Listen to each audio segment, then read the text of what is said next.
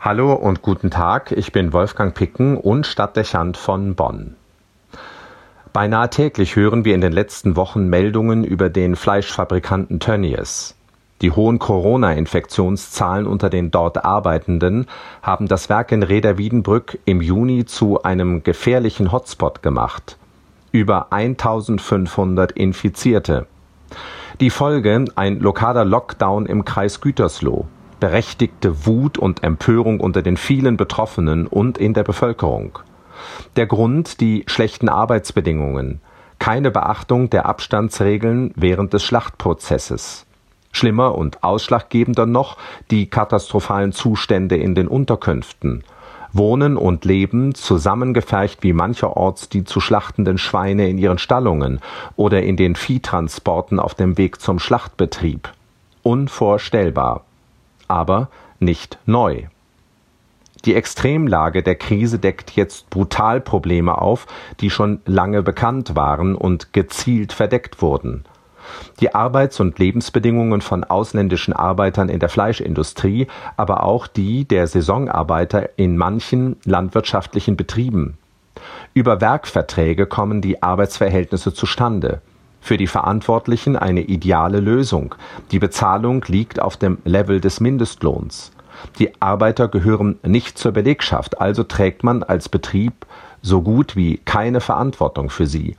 Und die Arbeitenden haben keine Mitbestimmungsrechte. Jeder Widerstand ist zwecklos.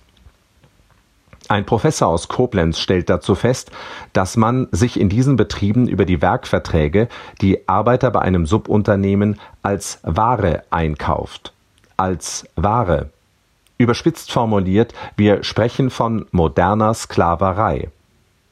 Diese Feststellung ist empörend, aber nicht weniger empörend ist die jetzt erst darüber aufkommende Empörung. Die Gesetze, die die Grundlage für solche Verhältnisse geschaffen haben, wurden in unserem Parlament verabschiedet. Mehrere Gesetzesinitiativen, die daran etwas ändern wollten, sind im Deutschen Bundestag an starren Mehrheiten gescheitert. Wie kann das sein? Auch die Zustände, besonders bei der Unterbringung, waren allen politisch Verantwortlichen schon sehr lange bekannt. Dennoch, wir erinnern uns, wurde durchgesetzt, dass Arbeiter aus dem osteuropäischen Ausland trotz der Corona-bedingten Sperrung der Grenzen einreisen konnten, obwohl man um die gefährliche Enge in den Unterkünften wusste. Keinem will bei der Vorschrift eines Mindestabstands von 1,50 Meter und dem Kontaktverbot der Gedanke daran gekommen sein, dass die Umsetzung dieser Corona-Verordnungen in den Unterkünften wie bei Tönnies vollkommen unmöglich waren. Die gleichen amtlichen Stellen, die überall die strikte Beachtung der Corona-Regeln einforderten, um die Bevölkerung zu schützen, spielten gleichzeitig leichtfertig mit der Gesundheit aller, indem sie hier bewusst weggesehen haben. Was für ein mafiöses Netzwerk zugunsten solcher Verhältnisse zeigt sich hier. Wie korrumpierbar ist unser System und wie schnell werden Grundrechte ausgesetzt und das Verständnis von Würde zur Karikatur, wenn mächtige Interessen im Spiel sind. Die Interessen derer, die großes Geld verdienen und ihren Einfluss geltend machen und, das muss man hier deutlich sagen, die Interessen derer, die für einen Spottpreis Fleisch und Grillgut einkaufen und sich nicht die naheliegende Frage stellen, wie solche Preise möglich werden. Nachfrage und Konsum bestimmen das Angebot und eben auch die Verhältnisse, über die solche Angebote zustande kommen.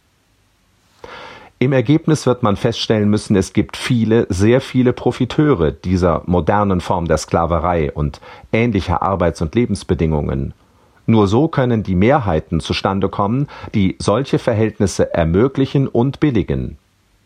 Mit verschärften Gesetzen allein, die jetzt schnell gefordert werden, wird es nicht getan sein. Wir haben schon lange ein systemisches Problem, das grundlegendere Reformen im Denken und Verhalten nicht nur der Verantwortlichen, sondern der ganzen Bevölkerung fordert. Wolfgang Picken für den Podcast Spitzen aus Kirche und Politik.